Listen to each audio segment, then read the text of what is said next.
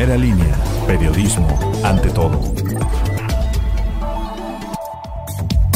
El martes 20 de abril, soy Hugo de la Cruz Sánchez, este es el podcast informativo de primera línea. Una patrulla de tránsito municipal que se dirigía a un accidente en la colonia Francisco Sarabia fue impactada por una colectiva, resultando dos pasajeras lesionadas, esto en el crucero conformado con las calles 3 Norte y 4 Oriente de la colonia Centro. La unidad oficial se dirigía a un hecho vial en la avenida Peñafiel, en donde les habían reportado que una camioneta se había estrellado con un domicilio particular, resultando el propietario lesionado. Investigarán al candidato del PAN a la presidencia municipal de Tlacotepec de Benito Juárez, quien se hizo pasar por una persona de más de 60 años para ponerse la vacuna contra COVID-19 durante este fin de semana. Se trató de Martín Camargo de la Peña, quien además fue tundido en las redes sociales. Politraumatizado y con golpes en varias partes del cuerpo, resultó un químico del Hospital Integral de Coxcatlán tras sufrir un accidente vehicular contra un árbol sobre la carretera estatal Tehuacán-Teotitlán en inmediaciones de San Sebastián Sinacatepec. Tuvo que ser trasladado vía aérea a la capital del estado. Incontrolable es la proliferación de perros en inmediaciones del relleno sanitario de Tehuacán, mismo que cuenta con más de 300 canes y cuyo comportamiento es considerado como salvaje debido a las agresiones que han realizado y al no tener contacto humano, lo que los ha vuelto totalmente independientes, instintivos y violentos. Un autobús de pasajeros de la ruta Z Unidad 4 se quedó sin frenos y terminó volcado. Hubo 13 personas lesionadas, tres de ellas sumamente graves. El aparatoso percance fue registrado sobre la carretera estatal tramo San Pablo Soquitlán Coxcatlán a la altura de la ranchería de Pala.